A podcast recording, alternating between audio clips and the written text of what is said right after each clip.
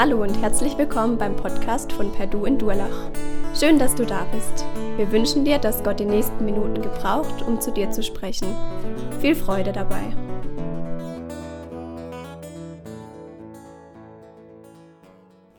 Es ist schon ein paar Jahre her, dass ich in der Schule war. Aber an was ich mich sehr gerne zurückerinnere in meiner Schulzeit ist der Schülerbibelkreis. Ich weiß nicht, ob ihr sowas erleben durftet falls ihr als Christen, äh, als ihr als Christen irgendwo in der Schule wart, auch einen Schülerbibelkreis zu haben, so wie ich. Für mich war das schön, sowohl in der Realschule als auch später im Gymnasium, so ein paar Christen zu haben in meiner Schule.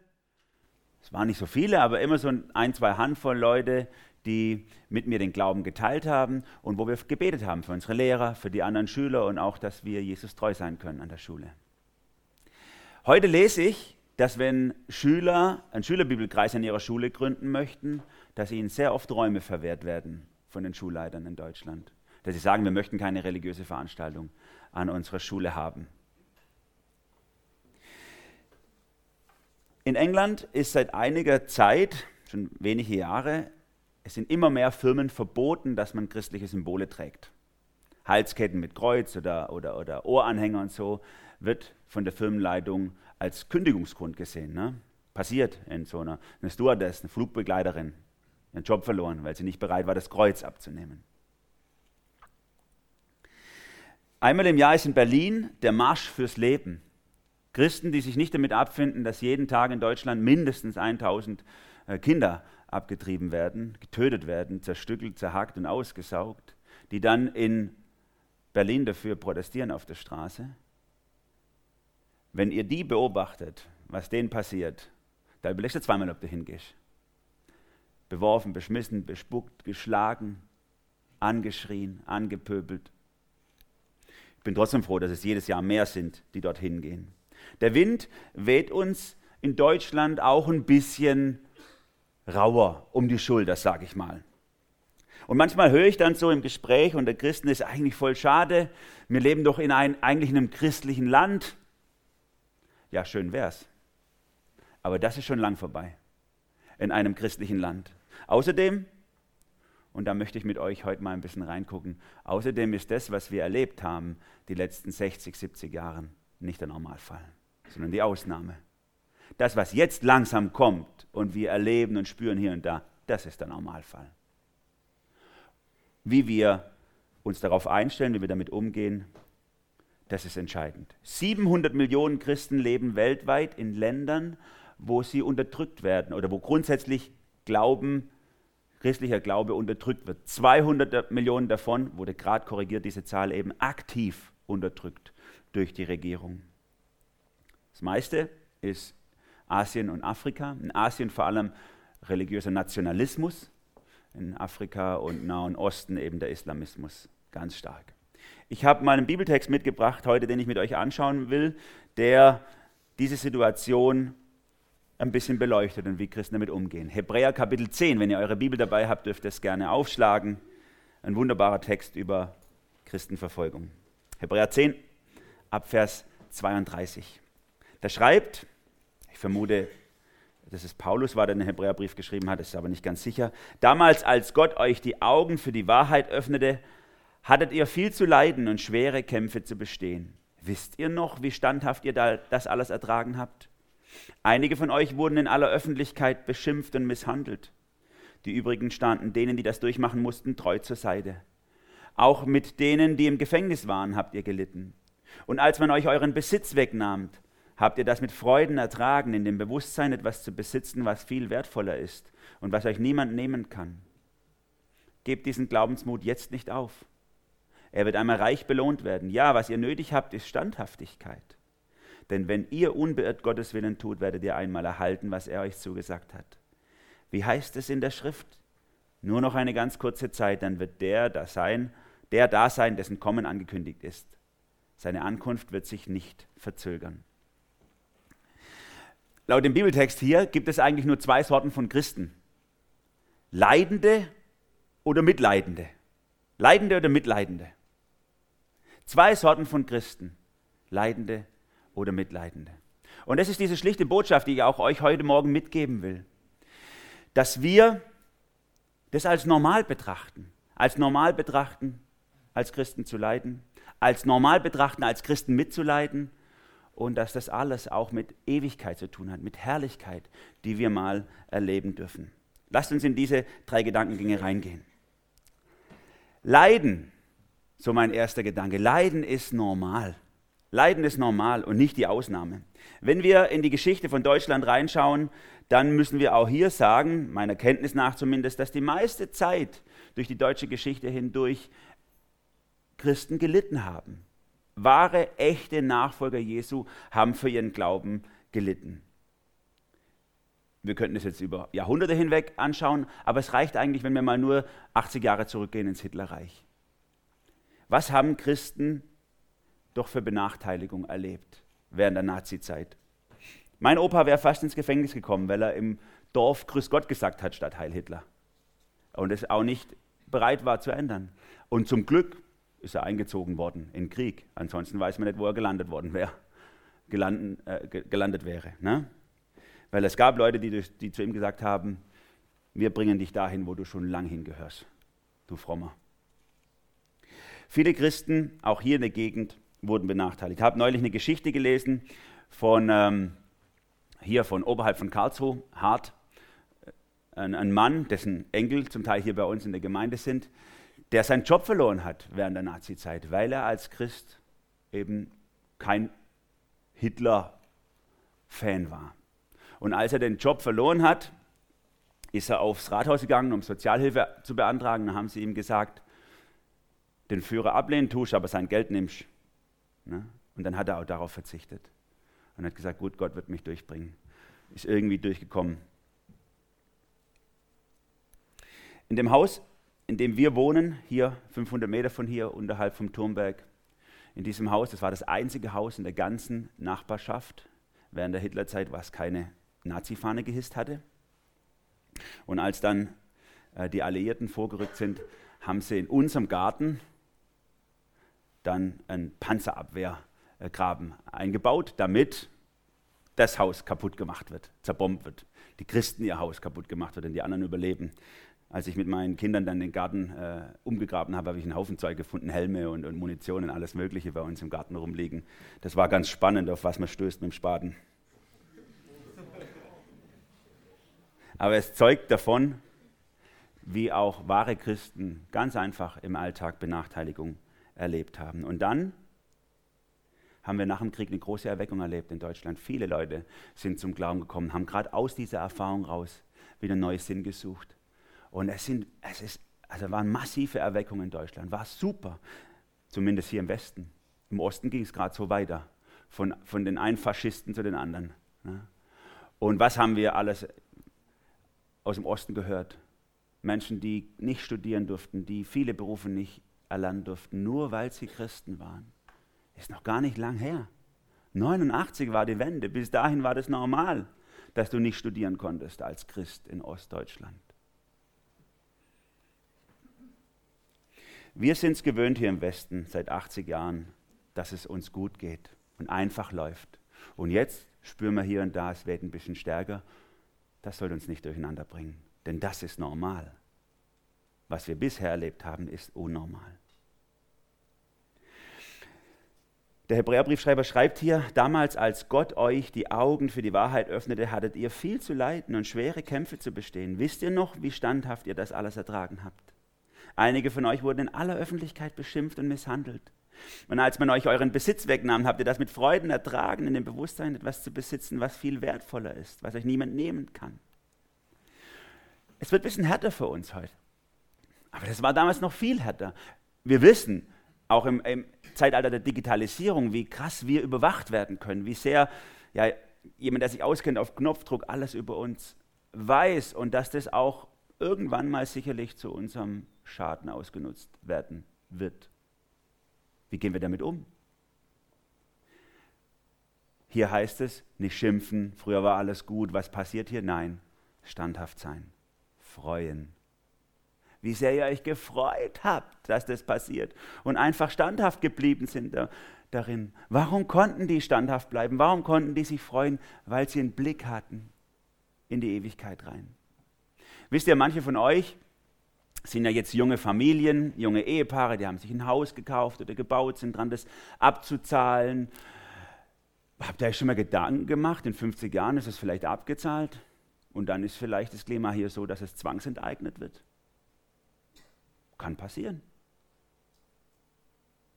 Aber nicht schlimm, weil es gibt gerade ein Haus, was im Himmel gebaut wird, was nicht zwangsenteignet wird niemals zwangsenteignet wird. Der Herr Jesus sagt es so schön in Johannes Kapitel 14, im Haus von meinem Vater gibt es viele Wohnungen und ich bin gerade jetzt mal unterwegs, um das herzurichten für euch. Das wird super schön. Der beste Bausparvertrag, den man abschließen kann. Im Himmel. Es fällt nicht weg. Es kann euch niemand wegnehmen. Das hier, was wir hier bauen, wofür wir hier schaffen, das kann alles weggenommen werden. Nicht zu leiden für Jesus ist unnormal benachteiligt zu werden für Jesus ist ganz normal. Deswegen, falls es euch passiert, im Kleinen oder im Größeren, freut euch darüber. Und hier können wir unglaublich viel lernen von verfolgten Christen, wie sie mit großer Freude, manche mehr, manche weniger natürlich auch ihren Kämpfe haben, aber mit großer Freude auch erdulden für Jesus. So wie die Menschen, an die der Brief geschrieben ist vom Hebräerbrief. Auch die haben sich gefreut. Unglaublich. In diesen Text hineingebettet schreibt Paulus auch einen zweiten Gedanken. Ich denke, wie gesagt, dass es Paulus war. Das Mitleiden als Normales. Das zweite Mitleiden mit verfolgten Christen ist völlig normal. Der Normalfall, nicht die Ausnahme. Wir leben ja bei uns hier so ein bisschen in einer christlichen Bubble, kann man sagen, in unserer Blase. Unsere Kinder werden super betreut in der Jungschar, im Teenie-Kreis, im Jugendkreis, hier im Kindergottesdienst sozusagen. Und wenn wir wollen, können wir sie auch noch auf die christliche Schule schicken von Jahr 1 bis Jahr 13, sodass sie, dass sie frühestens im Erwachsenenalter mit der bösen Welt konfrontiert werden.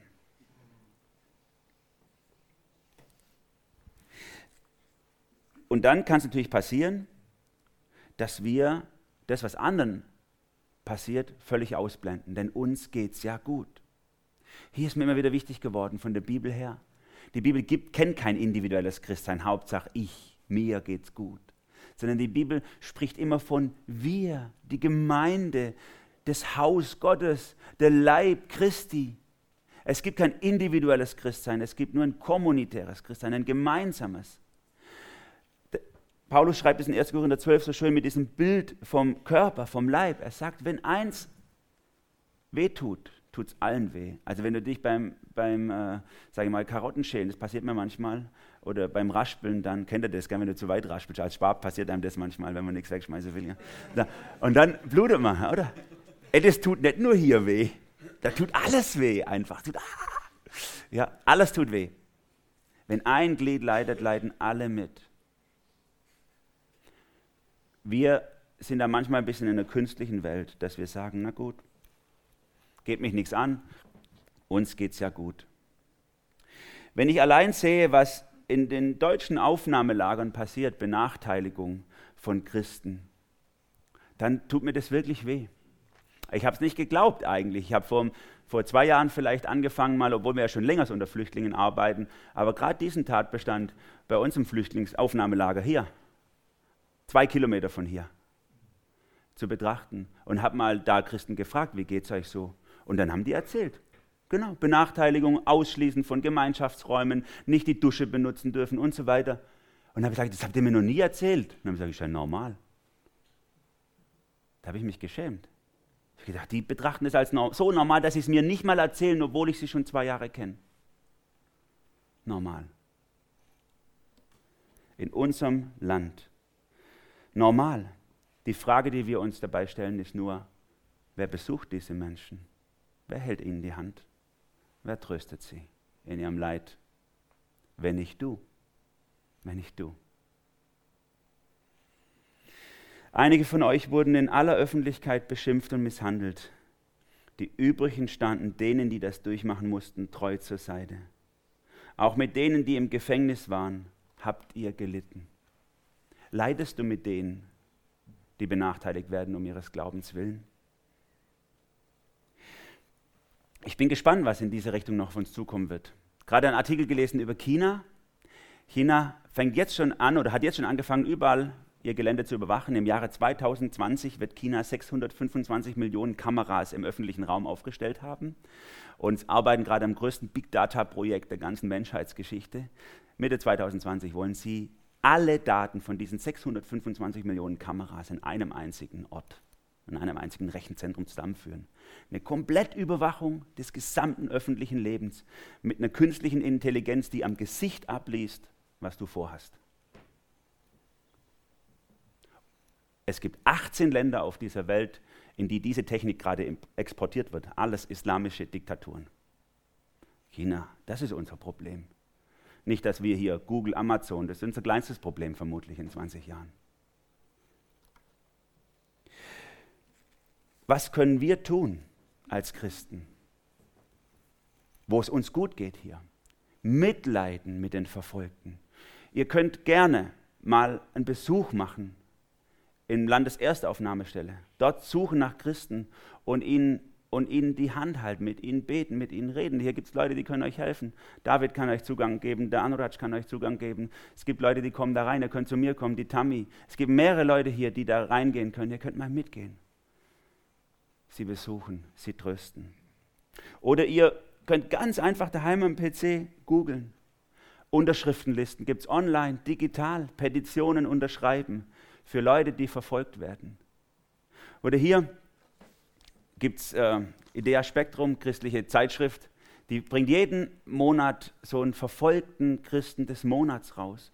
Und da steht dann die Anschrift dran von der, von der entsprechenden äh, Behörde ne, aus dem Land, wo man die anschreiben kann, also die Diplomaten in Deutschland, denen man einen Brief schreiben kann und sagen kann, hey, das kann doch nicht sein, dass der nur bei euch in eurem Land verfolgt wird, weil er Christ ist, ihr müsst da was machen.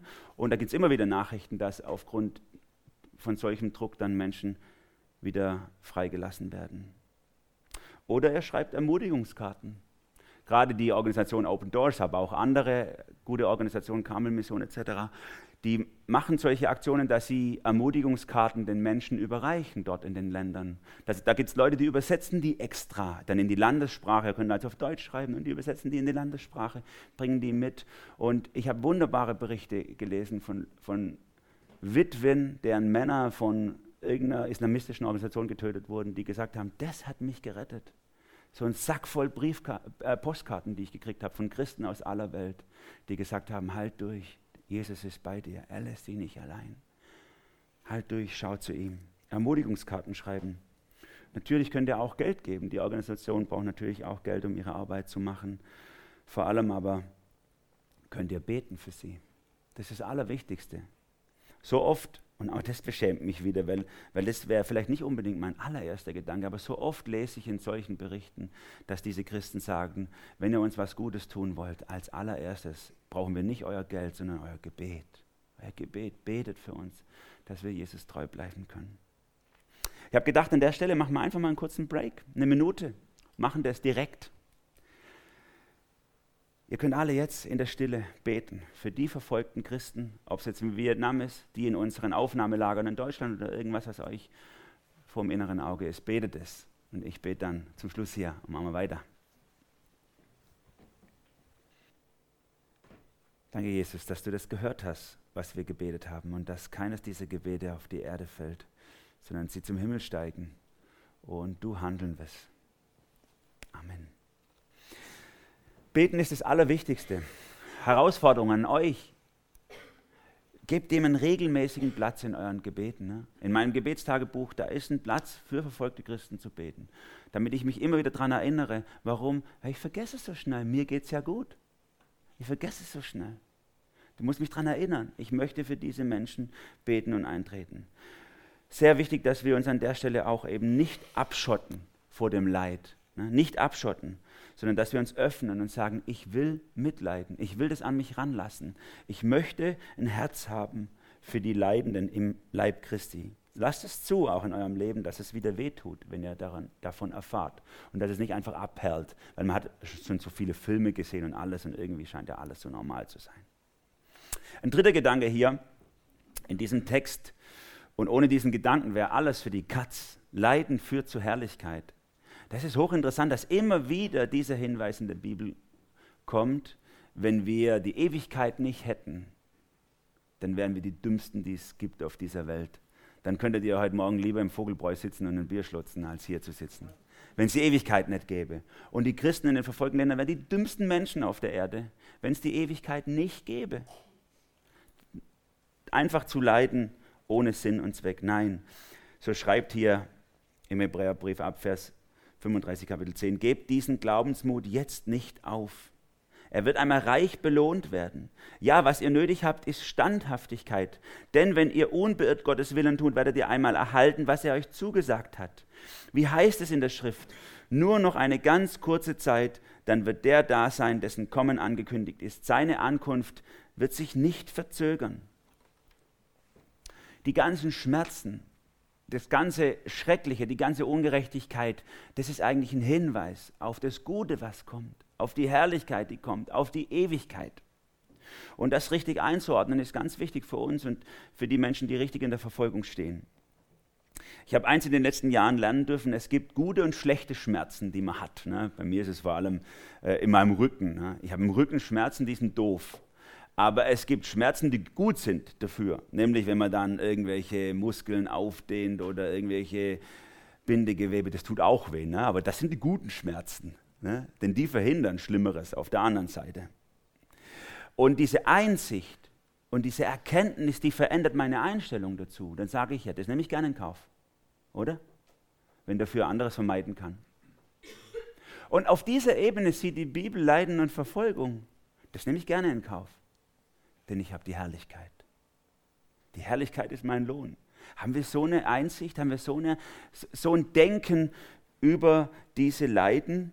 Oder sind wir nicht durch diese 80 Jahre Frieden, die hinter uns liegen, eher verweichlicht und sagen, nee, ich will das nicht, das, das ist doof und ich brauche irgendjemanden, der das wegbetet und mir die Hände auflegt, dann ist alles vorbei und so und dann, und dann einfach nur richtig glauben und dann habe ich das nicht. Nein.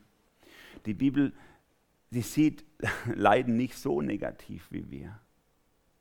Die Bibel sieht es vielleicht so wie in diesem Bild, was mir mal geholfen hat an dieser Stelle, wie ein Diamant entsteht. Ihr wisst vermutlich, wie ein Diamant entsteht. Ich bin physikmäßig nicht so gut drauf, aber ich glaube, ein Diamant, wenn er nicht so stark verpresst ist, den könnte man auch als Brikett im Ofen verheizen. Ist einfach nur Kohlenstoff. Ne? Aber weil er so tief in der Erde ist, in der Dunkelheit, und so ein hoher Druck auf ihm lastet, wird er so stark verpresst, dass nachher äh, die Leute den dann zum Heiratsantrag benutzen oder so. Ne? Mehr Druck, mehr Dunkelheit, höherer Glanz. Das ist dieser Blick auf Leid, auf Schmerz, den die Bibel uns eröffnet. Und da können wir unglaublich viel lernen von verfolgten Christen. Habe ich viel gelernt. Da, da lese ich dann in irgendwelchen, ich habe viele solche Sachen abonniert, wo ich das dann lese. Und dann schreiben die aus irgendwelchen Ländern, wo sie stark verfolgt werden, schreiben die, betet nicht ihr im Westen, betet nicht dafür, dass die Verfolgung aufhört, schreiben die, sondern dass wir Jesus treu bleiben können und ihn bezeugen können. Dann denke ich so, meine Güte, ich bin so eine Weichwurst an der Stelle. Ich würde natürlich beten, dass er aufhört.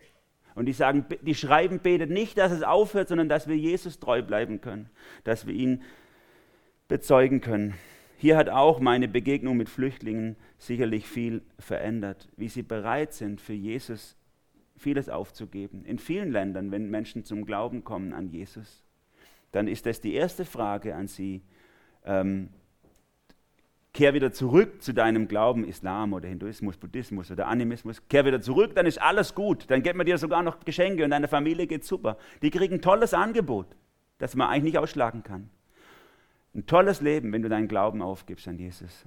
Und dann entscheiden sie, nein, ich gebe lieber mein tolles Leben auf für den Glauben an Jesus. Sie wissen um den Preis der Herrlichkeit und deswegen sind sie entschieden, Jesus zu folgen mit allem. Ich habe gerade hier in Idea Spektrum einen Bericht gelesen über einen Christ aus dem Iran, dem die Abschiebung droht. Er ist in Abschiebehaft, in Bayern sitzt in Abschiebehaft. Übrigens, wenn ihr was tun wollt, man kann CSU-Politikern in Bayern schreiben an der Stelle. Ne? Er ist eigentlich schon abgelehnt, wird abgeschoben in den Iran. Der trägt sein T-Shirt hier. Ich bin entschieden zu folgen Jesus. Der ist vielleicht äh, Ende, Ende November fällt die endgültige Entscheidung. Dann wird er abgeschoben, geht in den Iran und dann wird er tot sein am Ende des Jahres vermutlich oder irgendwann in den nächsten Jahren, weil ich nicht, wie lange das dauert, die Todeszellen da. Leiden führt zur Herrlichkeit. Ein anderer Blick auf diese Dinge würde viel verändern bei uns und brauchen wir so notwendig. Denn wer weiß, wo wir in 30, 40 Jahren stehen. Sind wir vorbereitet darauf? Ich möchte zum Schluss kommen. Als Kind bin ich oft so mit offenem Mund da gesessen, wenn meine Mama wieder irgendwelche Berichte vorgelesen hat aus irgendwelchen fernen Ländern, wo Christen verfolgt wurden und wie standhaft sie geblieben sind. Ich fand das super. Sie musste sich das mühsam irgendwo zusammenglauben. Da gab es keine Newsletters und irgendwas, sondern da hat man Bücher gekauft, die noch geschrieben wurden. Die Geschichten waren alt und so. Ne? Heute haben wir Informationen in Echtzeit. Der David, der hier vorne sitzt, der hat mir an Ostern waren in Sri Lanka Anschläge, fast. Wie viele Menschen sind gestorben? 400 oder 300 Christen sind etwa gestorben. Ne? Überwiegend Christen, die getötet wurden. Zehn Kirchen, die zerbombt wurden in Sri Lanka. An Ostern dieses Jahr. Und David hat mir schon am Ostermorgen schon die Bilder gezeigt. Am gleichen Tag. Und wir haben noch an Ostern, wenn ihr euch erinnert, hier wart, wir haben noch gebetet am, im Gottesdienst für die Menschen. Wir haben Informationen in Echtzeit. Und oft führt es das dazu, dass wir abgestumpft sind. Wir haben so viel gesehen, wir haben so viele Bilder gesehen, so viel Elend, kommt jedes, jeden Tag in der Tagesschau oder was weiß ich was, sodass wir es gar nicht mehr an uns ranlassen. Ich möchte euch heute herausfordern. Es gibt für uns als Christen nur zwei Möglichkeiten. Leiden oder Mitleiden. Leiden oder Mitleiden. Es gibt keinen dritten Weg. Sich einfach rausziehen und sagen, das ist nicht mein Problem, mir geht's gut. Ist keine Option von der Bibel her. Klar kann ich es machen, aber ist keine Option von der Bibel her. Wenn du nicht leidest für Jesus, dann leide mit mit denen, die es tun. Und deshalb die Herausforderung an euch. Heute sind wir die, die mitleiden wir und unsere Kinder. Morgen sind es vielleicht die anderen, die mit uns mitleiden, wenn der Wind bei uns sich dreht. Deshalb betet für die Christen, glaubt für sie, nehmt teil an ihrem Leiden, schottet euch nicht dagegen ab, sondern teilt es mit ihnen. Denn wenn ein Glied leidet am Leib Christi, dann leiden alle Glieder mit. Amen. Ich möchte gern beten. Jesus, du siehst unser hartes Herz, wie sehr wir mit den Dingen dieser Welt beschäftigt sind, wie sehr wir einfach nach diesem Motto leben, Hauptsache mir geht's gut. Hauptsache ich kann meinen Glauben leben, ich kann meine Karriere machen, ich kann meine Familie aufbauen, ich kann ein Häusler abzahlen. All die Dinge, die nicht schlecht sind, aber die uns blockieren, Herr. Die uns blockieren auch für den Blick auf, auf die ganze Welt, auf die Ewigkeit, auf die Menschen, denen es so ganz anders geht, Herr. Und ich bete darum, dass du, dass du wieder einen Zugang findest zu unserem hart gewordenen Herzen. Dass du sie aufbrichst, Herr dass wir wieder weich werden für das Leid in dieser Welt, für die Menschen, die, die jetzt heute Morgen Angst haben, sich zu treffen, die vielleicht alles abdunkeln und verriegeln, die lautlos singen, damit es ja kein Nachbar hört. Herr Jesus, sei du ihnen nahe, gib du ihnen Kraft und Mut, dass sie dir treu sein können, dass sie Mut haben, auch dich zu bezeugen, koste es, was es wolle. Herr Jesus, ich bete für all die, die, die keine Gemeinde haben um sich herum, weil sie so einsam und allein sind als Christen, dass sie vielleicht kaum einen anderen kennen oder der Nächste so weit weg ist, dass sie sich nicht treffen können. Stärk du sie heute. Gib du ihnen einen geöffneten Himmel. Gib du ihnen eine Begegnung mit dir, dass sie, dass sie wieder Mut bekommen für die nächste Woche, für die nächste Begegnung in ihrer eigenen Familie. Herr, und uns weg aus den, aus dem Kirchenschlaf, dass wir uns vorbereiten, dass wir die, die Vorboten wahrnehmen in unserer Gesellschaft und dass wir standhaft sind und uns freuen und nicht klagen darüber, dass unsere schöne Komfortzone langsam schwindet, Herr Jesus. Veränder uns ganz nach deinem Willen, dass wir gerne leiden und mitleiden, Heiland. Amen.